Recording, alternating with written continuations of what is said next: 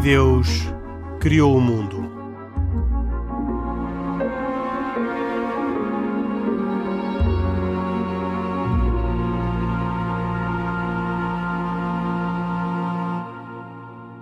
Boa noite. E Deus criou o mundo, um programa semanal, hoje dedicado novamente às eleições americanas.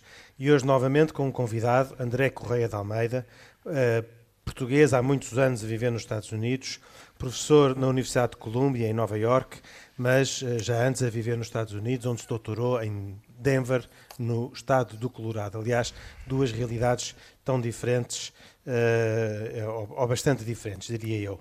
Agradeço ao professor André Correia de Almeida a disponibilidade para participar neste nosso programa de novo, porque, na verdade, tinham ficado muitos temas ainda por abordar, nomeadamente toda a, a componente, da, ou, ou toda a análise sobre o voto muçulmano, porque demos muita atenção ao voto cristão, católico e protestante e também ao voto judaico.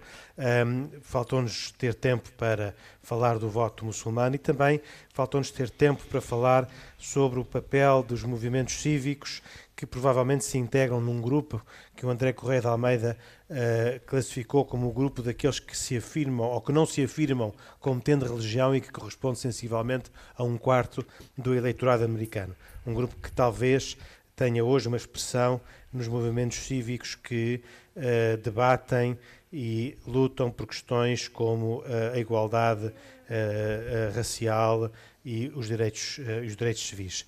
Mas agradeço particularmente a disponibilidade para voltar a, estar connosco hoje, neste programa que, como sempre, tem autoria e produção de Carlos Quevedo e a minha moderação de Henrique Mota e conta com um judeu, Isaac Assor, um católico, Pedro Gil, e um muçulmano, Khalid Jamal. Os cuidados técnicos de hoje voltam a ser do João Carrasco. E uh, pedi ao Khalid que brevemente uh, recolocasse um tema sobre o qual conversámos e que tem a ver precisamente com uh, o papel da comunidade muçulmana na vida americana e no processo eleitoral americano. Uhum. Henrique, nós a semana passada tivemos a falar, enfim, desta, desta relação entre a política e a religião, e como sabemos, e na expressão que o Pedro Gil muitas vezes usa, eh, nós, existe sempre o perigo ou o risco de haver contaminação entre uma e outra, e portanto as democracias no Ocidente sempre criaram regras ou leis para que realmente não, uma não contaminasse a outra. De qualquer modo, a percepção que eu tenho, e era isso que queria partilhar convosco, é que a criação desta narrativa é marcada por valores que são em tudo semelhantes eh, aos valores religiosos ou que as religiões defendem, não é? E portanto, se calhar começava por aí dizendo que a importância desta eleição, por ser muito longa e provavelmente a mais observada de sempre, uh, impacta todo o mundo ocidental e todo o mundo no geral. E uh, eu fiquei com a percepção que no ato eleitoral anterior ela foi marcada por duas coisas que, que ainda não existiam, ou dois fenómenos. Por um lado, primeiro o fenómeno da desinformação, não é? E por outro lado, um fenómeno que surgiu com Trump, que foi uh, não só a prática da, ou melhor, a arguição da religião e introdução do fenómeno religioso para fazer campanha, portanto, a instrumentalização, se quisermos, da religião para, no fundo, ganhar o voto, o voto político, mas mais do que isso, uh, o, o, no fundo, apelar a públicos e eleitorados distintos a cada dia. Isso permitia-lhe, através do Twitter e com a introdução das redes sociais, hoje apelar ao voto dos judeus e no dia seguinte desdizer quase aquilo que disse no dia anterior, apelando ao voto dos muçulmanos. Uh, gostava de falar um bocadinho da questão dos muçulmanos, mas não sem antes perguntar algo ao, nosso convidado, o André, uh, que é, eu fiquei com a percepção, para além disto tudo, e enfim, dada a complexidade das eleições americanas, que o debate havia sido mais centrado nesta questão religiosa do que é atualmente. E que Trump tinha ganho essencialmente por demérito de Hillary em agregar, digamos assim, aquilo que era o seu uh, público tradicional ou aquelas que, uh, que no fundo a apoiariam uh, por tendência. E portanto a pergunta para o Henrique era se para, para, o Henrique, ah, para, ou, perdão, para para o André, para o André, para o André era se há muitos que dizem que, a, que as eleições norte-americanas são uma narrativa e muitas vezes quando não se consegue controlá-la desarruma-se muitas vezes. A pergunta é, será que esta narrativa, André, ou a criação desta narrativa ainda é marcada por valores religiosos Ou isso é coisa do passado? Não, não nada do passado. Como, como disse a semana passada, o Trump utiliza duas vezes mais uh, expressões religiosas nos seus discursos do que qualquer do que uh, uh, Barack Obama ou George W. Bush. e, portanto, como disse muito bem, altamente instrumentalizado. Agora, Agora, o que nós temos, e, e como sabemos a forma como o social media é utilizado, temos que perceber também como é que o social media é utilizado. Ou melhor, como é que funciona. Como é que funciona. E, e, e aliás, deixo aqui uma recomendação para que não se perca uh, uma, um documentário recente, uh, em inglês é The Social Dilemma, eu acho que em português é Dilema das Redes, ou Dilema da Rede, em que se, em que se explica muito facilmente que eu, eu eu posso hoje dizer uma coisa, eu, André, posso hoje querer dizer uma coisa aos, uh, que vai de acordo com as, as, as, crenças católicas, e à tarde digo uma coisa que vai uh, mais, uh, mais de acordo com crenças muçulmanas, e consegue-se utilizar o social media para que estas duas mensagens distintas cheguem aos públicos que eu quero que cheguem. Portanto, não é como na televisão ou como na rádio, em que se eu digo, uma, ou como no jornal, em que, em que eu digo uma coisa e, e é confrontado. E, eu sou confrontado e, e, o público é, é, o público eh, lê, é, evidentemente que tem, que tem que ter o canal ligado, tem que comprar o certo jornal, mas o social media funciona de forma diferente, porque os algoritmos vão encaminhar a mensagem que é eh, para aqueles que querem ver, no fundo. Para aqueles é? que as querem ver. E por isso também se explicar, em parte, isto não é rocket science, isto que eu estou a dizer não é novidade nenhuma, explicar-se a polarização em que se atualmente que é by design, quer dizer, propositadamente assim que os algoritmos uhum. funcionam para aumentar o grau de satisfação eh, e o grau de alinhamento entre as crenças de cada um de nós e aquilo que nós recebemos dos nossos telemóveis e dos nossos, e nossos, dos nossos computadores e etc. Mas André, nós, este... é, é, mas, não há mas, contradição, é... não há contradição, eh, expresso estranho o que eu vou dizer, não há contradição nenhuma eh, eh, na tática ou na mas... intenção.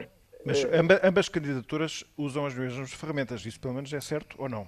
Sim, sim, sim, sim. sim. Okay. É que eu faço esta pergunta, vou-vos dizer porquê. Porque eh, o, na eleição anterior, Trump sofreu de um fenómeno de grande impopularidade na comunidade islâmica.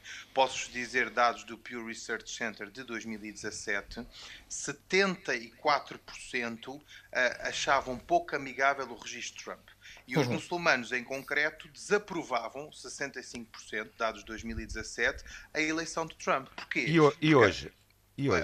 Vamos lá ver, é, o dados 2 não tenho, mas o, o André disse-nos uma coisa, eh, ou deu-nos um dado, eh, que há aqui uma diferença substancial. Portanto, 2017 para hoje, ou 2016 para hoje, enquanto que no, no passado dois terços dos muçulmanos, cerca de 66% se diziam ou tinham preferências pelo Partido Democrático, hoje o André fala-nos em 50%. Estamos a falar aqui de uma queda de 16%. Sim. E há aqui outro aspecto muito interessante, que também há os factos que não podemos esquecer, não é? Trump, no início, foi, a sua campanha foi marcada por um, por um conjunto de, de afirmações controversas em relação aos muçulmanos ou ao Islão. Entretanto, não nos esqueçamos que Trump foi à Arábia Saudita fez um acordo histórico com a Arábia Saudita, designadamente em várias matérias, mas em matérias de defesa e que previa também a questão do armamento, e isso, hum, quando ele lá foi, evidentemente que não foi a repescar as afirmações anteriores e procurou, hum, não fez propriamente um esforço de agradar, mas procurou pelo menos não dizer algo que fosse atacar diretamente os interesses ou dos muçulmanos em geral ou hum, de questões que sejam, enfim, sensíveis para este, para este público-alvo, não é? E isso parecendo que não, também acaba por mudar um bocadinho, se calhar, uh, um, essa questão. Eu não sei se o, essa questão ou essa percepção, eu não sei se o André uh, também sentiu isso, quer dizer, apesar de estar em Nova York, quer dizer, os Estados Unidos é um país muito grande e a realidade, se calhar, de Nova York não tem nada a ver com a realidade do Texas, por exemplo, não é? Mas o, o André sentiu também que que os muçulmanos estão um, mais uh, friendly, como se diz em inglês, mais amigáveis em relação a Trump, ou que aqui, tendo a oportunidade de votar num democrata no qual se revejam, vão optar por, por Biden em relação a, a Trump? Pois eu não tenho, eu não tenho, infelizmente não tenho, não tenho, não fiz leituras especificamente para poder responder a essa pergunta, mas, mas uh, uh, com o rigor que eu gostaria, mas faço uma observação geral. Uh, é inquestionável que as minorias religiosas e culturais e étnicas nos Estados Unidos não têm sido favorecidas pelo discurso de, de, de Trump. E um bocadinho à semelhança da comparação que fizemos da semana passada com é, o menor grau de importância que os judeus dão à, ao nível de, de, apoio que o governo americano dá ao, ao governo de Israel, também me parece que os muçulmanos estão mais preocupados com a realidade que vivem no dia a dia, ainda por cima em tempos de Covid. E nós sabemos que a comunidade muçulmana é uma comunidade organizada muito em termos do, do pequeno e, e, e médio negócio. E, portanto, devem, deve ter, não tenho números, a, a realidade judaica é completamente diferente, tem aglomerados maiores, tem outro poder económico, isso é sabido.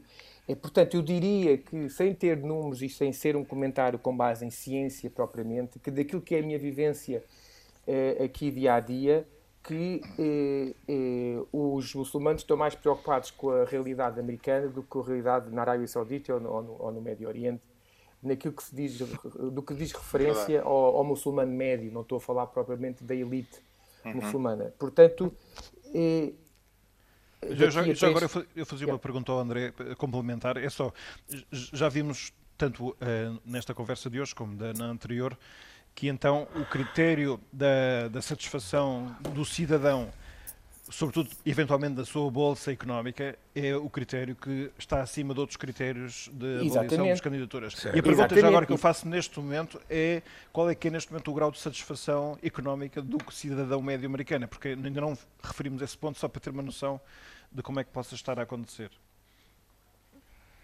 É, pois, as coisas nem estavam a correr muito mal para o Trump até fevereiro, não é?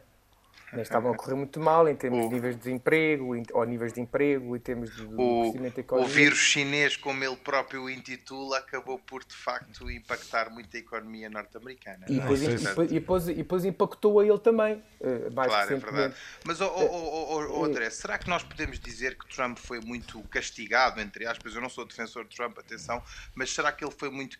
Ele teve aqui algumas informações muito polémicas, não é? Designadamente, eh, hoje, para mim, a centralidade do debate não é só a questão local, mas é muito as relações com a China. Nós assistimos, por exemplo, a embaixadores americanos por esse mundo fora a demarcarem posições não contra a China, mas a querer que os aliados suportem, os aliados tradicionais suportem os Estados Unidos em função em detrimento das relações com a China. E para além do mais, há outro, há outro aspecto, outro facto para mim marca a campanha, que é a circunstância não só das, das, das afirmações eh, um pouco infelizes de Trump e pouco científicas no que toca à questão do Covid e a política, mas mais ainda eh, aquele caricato episódio de detergente protagonizado por ele, não é? Ou seja, hum, eh, Trump nega quase a existência do Covid, ou pouco faz em relação a isso, e depois é apanhado com, com, com, com esta patologia, não é? Portanto, e, do, do, do, ponto de vista do André, isso marcou muito a eleição, ele, oh, está a marcar oh, muita. O Khalid, ele apanhou a patologia, mas curou-se rapidamente. Deve ter sido o gajo mais rápido que se curou. curou. Provavelmente, sim. Eu não Provavelmente, sei. sim, mas de qualquer modo isso politicamente impacta muito, não é? Os eleitores eh, veem isso como uma descredibilização Olha, de eu, alguém eu, que, eu, eu, que é eu, eu, Estado, é? eu, eu, se permitirem um comentário rápido uh, e, e falo por mim como se, se imaginando que eu seria um, um eleitor judeu uh, nos Estados Unidos, uh, eu digo claramente eh, não tenho o voto é secreto, mas deixa de ser secreto nesta altura para mim. Eu não votaria em Trump. E porquê é que não votaria em Trump? Porque Trump, eh, na minha opinião, eh, colocou em risco a coisa mais importante que existe, que é a vida humana. Um presidente de um, de um país como os Estados Unidos, que recomenda à sua população a não utilização de máscaras, eh, a não utilização, ou seja, não olharem para o Covid como se fosse um pronto, uma gripezinha, como ele dizia, não é? E não só ele, estamos a falar dele, mas podíamos falar de outros. Uh, uh, numa vertente judaica, ele eh, claramente está a ir contra um dos princípios fundamentais que é a vida humana, a preservação da vida humana. Eu não sei se isto terá alguma importância ou não uh, na, nas eleições, mas uh, eu falo por mim, eu já tinha o meu voto marcado para o outro lado. Há, há, quem tenha visto isso como uma, uma, postura muito imprudente do chefe de Estado americano. Mas também há aqui uma declaração muito interessante de John Bolton que diz o seguinte: Trump não tem filosofia nem estratégia. Isto eu estou a citar. Quem é que foi John Bolton? Foi ex-conselheiro de Segurança Nacional dos Estados Unidos, que trabalhou com o presidente Trump cerca de ano e meio, mas depois, como sabem, bateu a porta com estrondo e até já escreveu um livro a arrasar a atual administração norte-americana. Não é? Eh, e, portanto, depois aí está aqui outro fenómeno, que é os democratas no Congresso iniciaram procedimentos para uma eventual destituição de Trump na Casa Branca. Claro que esta iniciativa hum, esbarra na indiferença do Senado, que é maioritariamente republicano, mas também e nem tem efeito antes da eleição, não é? Mas quer dizer, nesta altura tudo vale como arma de campanha, não é? portanto, eu pois, mas que... eu não, não sei se será uma grande arma de campanha eh, dizer que o vírus, o vírus, um vírus que está a matar milhares e milhares e milhares e milhares de pessoas nos Estados Unidos é propriamente um, uma gripezinha, mas pronto. Não, é. e eu estou a olhar aqui, à medida que falamos, eu estou a olhar aqui para as, para, para as sondagens mais recentes. O Biden está com 10, 10 pontos acima do 10% acima do Trump e há uma coincide com março, meio de março, uh, finais de fevereiro, em bom rigor, uh, uma queda progressiva de, do Trump até, até uh, meio de julho. É, portanto, não é coincidência. Não é coincidência. Oh, André, e, e, será que é razoável nós dizermos, por exemplo, o, o, principal responsável pelo combate à, à pandemia fosse e critica Trump por o, alegadamente usar uma frase sua de forma enganadora no anúncio de campanha. Quer dizer, será que é razoável dizer-se que ao fim, ao fim de contas aquelas manobras uh, de distração, digamos assim, que Trump usou na campanha de 2016 hoje já não servem? Ou seja, será que o fenómeno de, da eleição de Trump em 2016 foi fruto de algo que ocorreu pela primeira vez na história das eleições norte-americanas, que foram essas distrações uh, hoje já não se conseguem já não se conseguem usar e portanto isso também explica uh, o, o, facto de ele estar uh, em segundo lugar na corrida? Eu acho que sim, sim.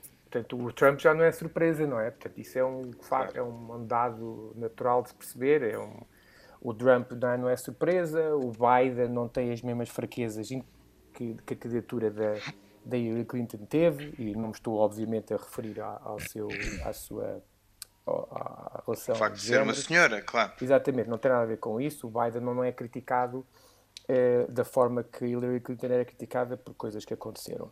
Um, e, e, e, depois há, há, há, aqui um aspecto, voltando à questão económica, é que o, o, aqueles, uh, os swing states, os estados que foram determinantes para a eleição do Trump, que foram estados que a Hillary Clinton não visitou, uhum. são estados em que o Biden agora está à frente. Portanto, aqueles estados em que, muito afetados pela, pela, pela, pela, pela recessão das, de, de, de, das indústrias extrativas do minério, eh, estados muito eh, eh, afetados pela, pela manufatura, pelas grandes fábricas, eh, são em que o discurso do Biden, do, do, Trump há quatro anos fazia muito sentido, em que ele ia voltar a apostar nas, nas indústrias do, do carvão e apostar, a voltar a apostar nestas indústrias tradicionais.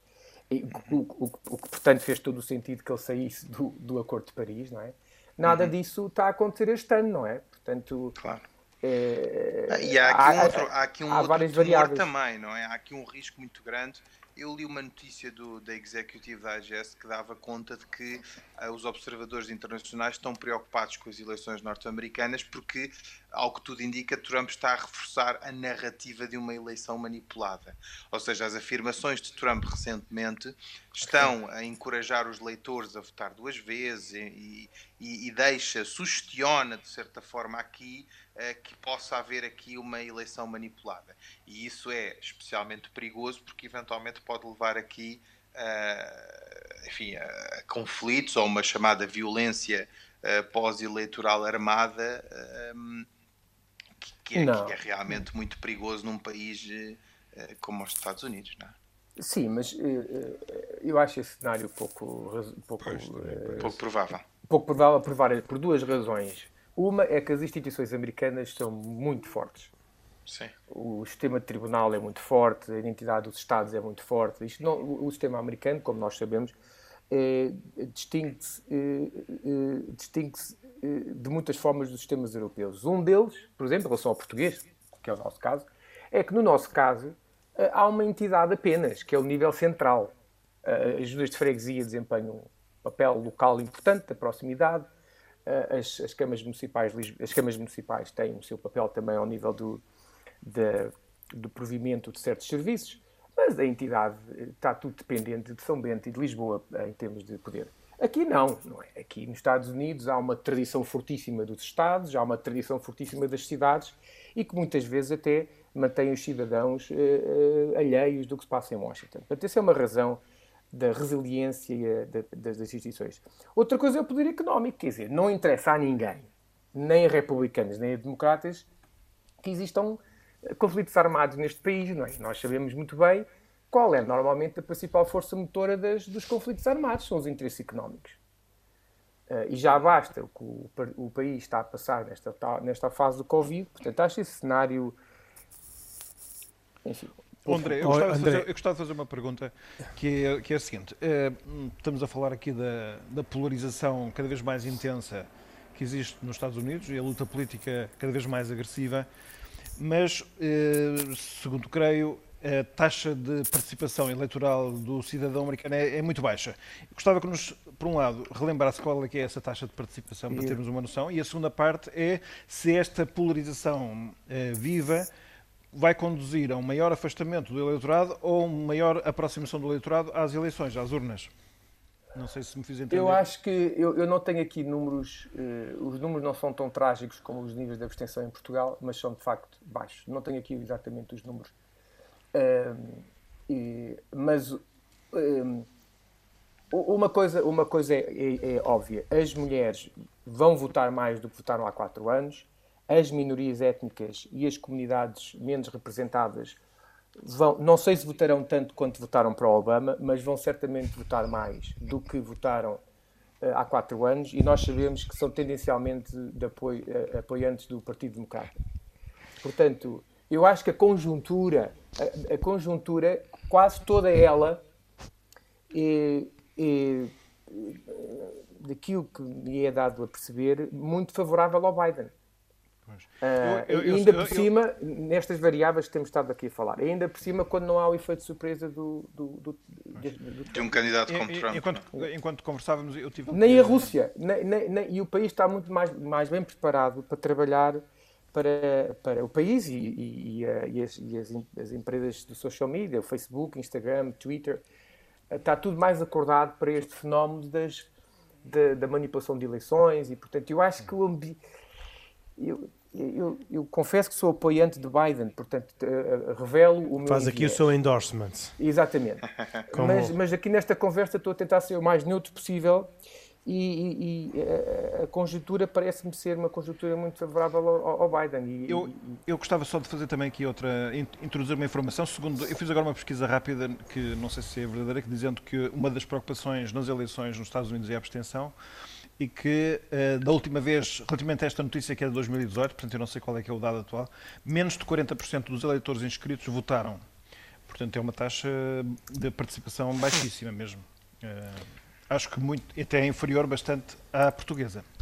O, o, mas, mas, mas, é, é, mas, aqui a questão é que tem que se ver quem, quem é essa abstenção, não é? Se, se, se, se, se essa abstenção é, são, são é, se essa abstenção são mulheres, tem, é diferente se essa abstenção são uh, uh, católicos brancos. Uh, esses layers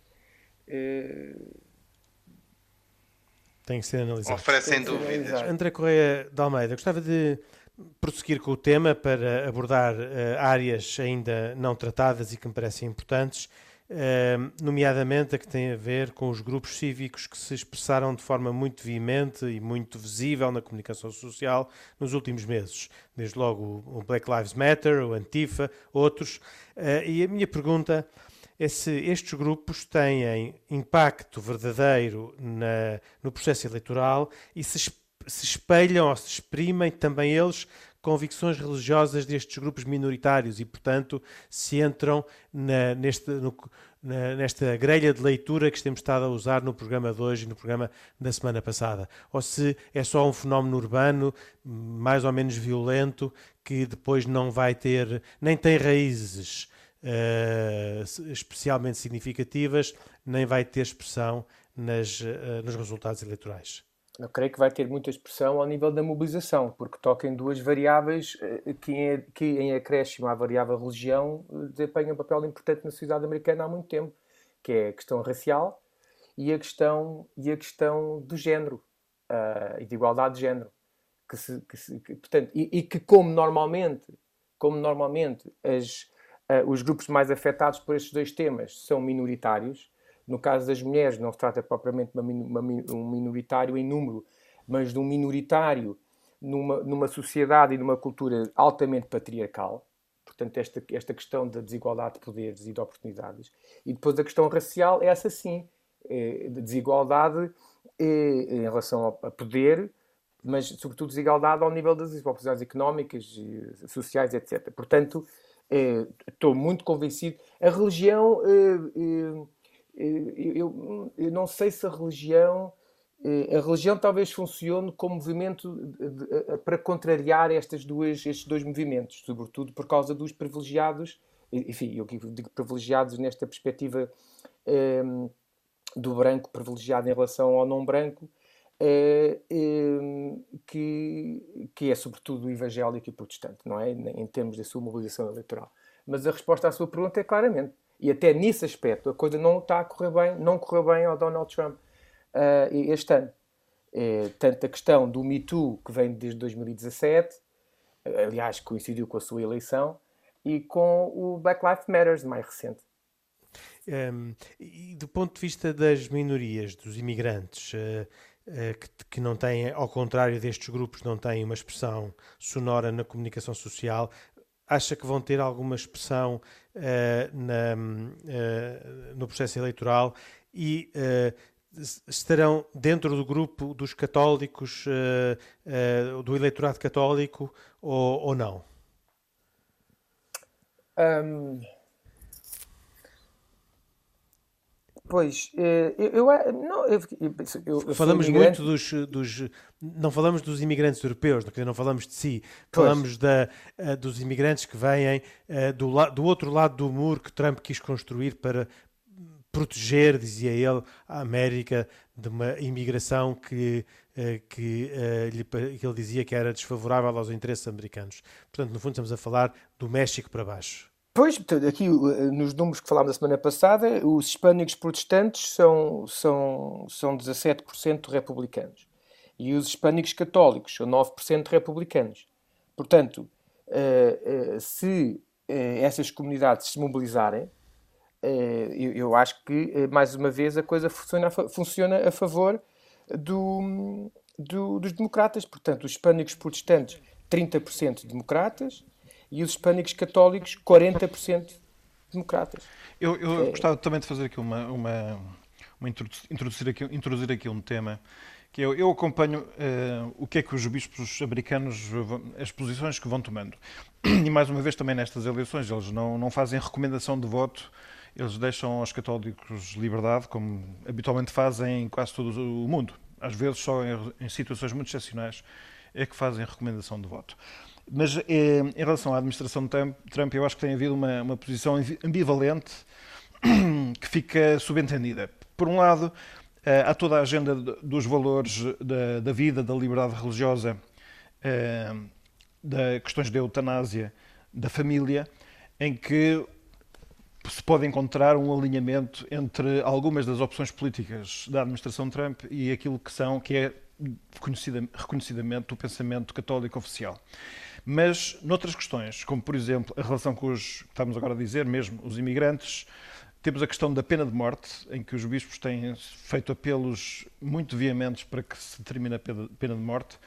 São tudo questões onde o confronto é evidente. E a minha pergunta não é tanto qual é, que é o efeito no eleitorado católico, porque já falámos aqui bastante sobre as posições do eleitorado católico, mas é se estas posições dos bispos se entram dentro do diálogo cultural ou político eh, público. Isto é, se chegam a ser conhecidas, porque eu conheço, porque estou próximo das fontes, porque leio as fontes, mas fico sem saber se chegam a ter algum impacto no debate político. E isso é que só queria ter essa informação, se o André conhece assim qual é que possa ser o impacto, ou se não existe nenhum, simplesmente nem sequer chegam a ser conhecidas as posições. Uh, ah, um, eu diria, a resposta é que sim, chega, chega, chega, chega sobretudo através do, do culto, não é? Da missa e da, e da, e da, e da, e da homilia e dessa, e dessa relação do, do, do, do crente com a instituição uh, e com a igreja. Mas nessa matéria, os protestantes têm uma tradição muito mais descentralizada e muito mais enraizada uh, no país do que os católicos, não é? Uh, a proliferação das igrejas é, é, foi sempre assim, há séculos, não é? Um, uh, o não estar subordinado a uma entidade central, como é o caso da Igreja Católica uh, que respeita Roma. É, portanto, eu nessa matéria, em termos da Igreja, Igreja instituição e Igreja local de culto como ferramenta de disseminação de de mensagem subliminarmente política, eu acho que nesse, nesse caso eh, a organização protestante eh, é mais forte e mais robusta do que a católica. E, e, e assim sendo, a coisa funciona melhor para, tradicionalmente para o candidato para os candidatos republicanos. Aliás, uh, André, só dizer, acrescentar aqui uma coisa que é também se poderia, de certa forma, ajuizar ou, ou, ou questionar um, até que ponto é que um sacerdote, um padre, um ministro de culto, um imã, um rabino uh, devam interferir na, na, vida política ativa, não é? Quer dizer, com uma coisa é como não cidadãos, tem, mas em bom rigor, nós, por exemplo, as orientações que damos aos imãs, e penso que é, enfim, é assim, com honrosas exceções, onde, onde o Estado e a Igreja se misturam nos países de maioria islâmica, mas quer dizer, no Ocidente, os imãs não, não devem procurar manter-se afastados do Obviamente. espectro político, não é? Mas, Sim, não. Sim, quer dizer, eu não, não, não, não, não, não, não, advogo, não advogo uma cor política ou outra, mas é, é, é, é inquestionável que quando se é, defende o fim da pena de morte ou quando se defende a penalização ou uma certa atitude de oposição em relação ao aborto ou uh, ao porte de armas, há uma colagem Sim, sim, sim. É uma óbvia, associação, não é? Óbvia, e temos claro. que ser muito claros nessa matéria. Há uma colagem óbvia, ainda por cima num sistema político que só tem basicamente dois partidos. Portanto, se não é um, é o outro. Em Portugal temos 10 partidos da Assembleia da República. Claro, Portanto, havendo uma bipolarização, sabe... se logo de que lado é que a pessoa está. É muito mais evidente, muito mais evidente e parece inquestionável. Parece-me inquestionável. E até porque. Bom, assim. Dizer, temos já muito pouco tempo e eu não queria perder a oportunidade de ter o André Correia de Almeida no nosso programa uh, para um, ehm, fazer uma pergunta, introduzir um tema particularmente relevante, provavelmente para o Isaac Assor, mas importante para todos. E que tem a ver com uma notícia recente, já não, com as, não tem a ver já com as eleições americanas, tem a ver com a realidade americana e que me deixou muito impressionado e que, para o qual gostava de ter os vossos comentários, particularmente do André e do Isaac. É que 6 uh, eh, milhões. Uh, de judeus mortos durante o Holocausto não chegaram para que a maioria dos jovens adultos norte-americanos saiba o que é que é o Holocausto. Há uma sondagem recentemente publicada que uh, uh, diz que a maior parte dos jovens, um quarto, pensa que o Holocausto era um mito e um em cada oito nem sequer tinha conhecimento do que era a palavra. E ainda mais espantoso diria eu, é que um em cada dez jovens adultos norte-americanos pensava que tinham sido judeus a provocar o Holocausto e 48% não foram capazes de nomear nenhum campo de concentração.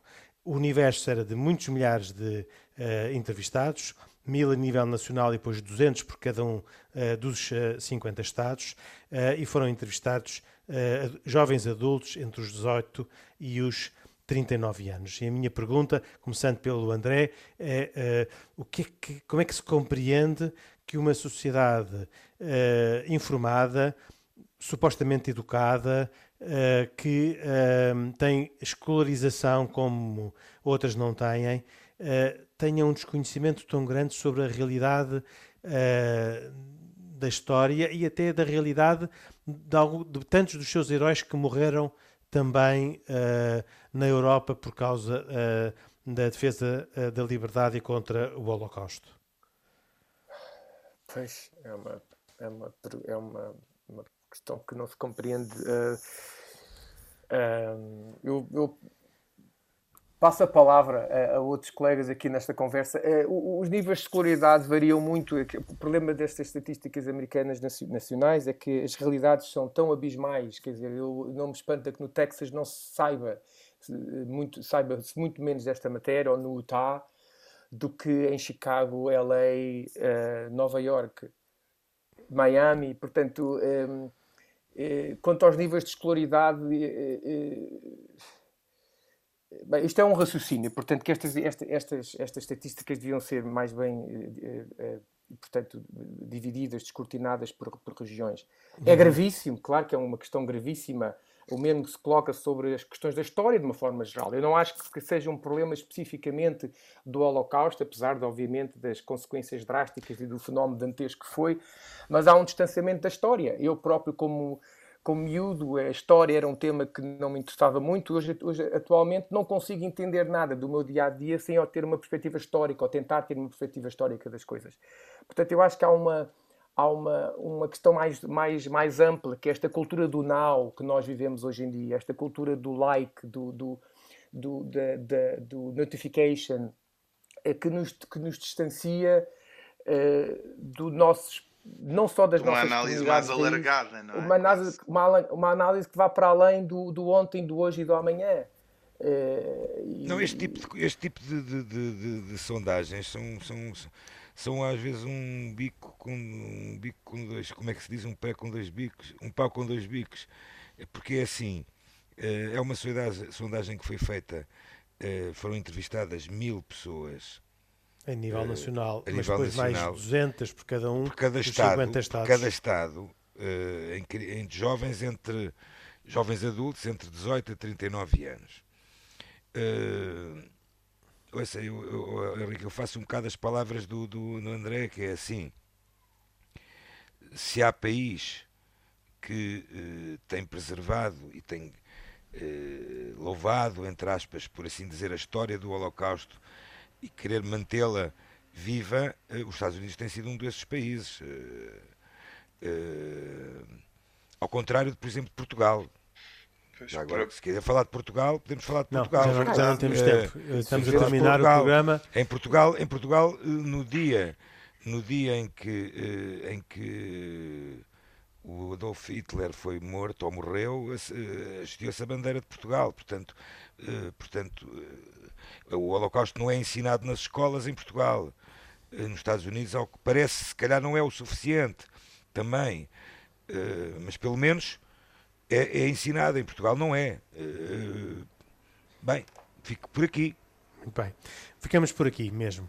Uh, vamos, uh, já não temos tempo para as recomendações. Portugal Eu quero... expulsou, os Estados Unidos acolheu. exatamente.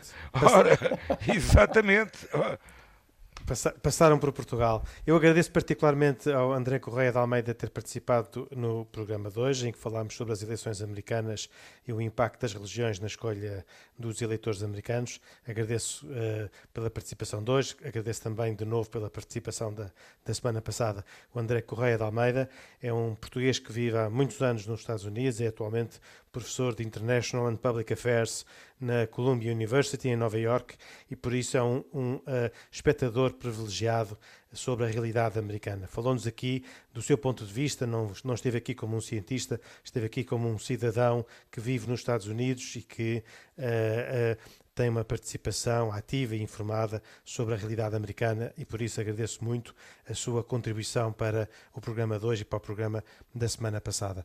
Um, nós voltaremos dois, oito dias. Uh, voltaremos a, a ter um, um, tema de atualidade uh, para debater com o Isaac Assor, o Khalid Jamal e o Pedro Gil. Até para a semana, se Deus quiser. Boa noite.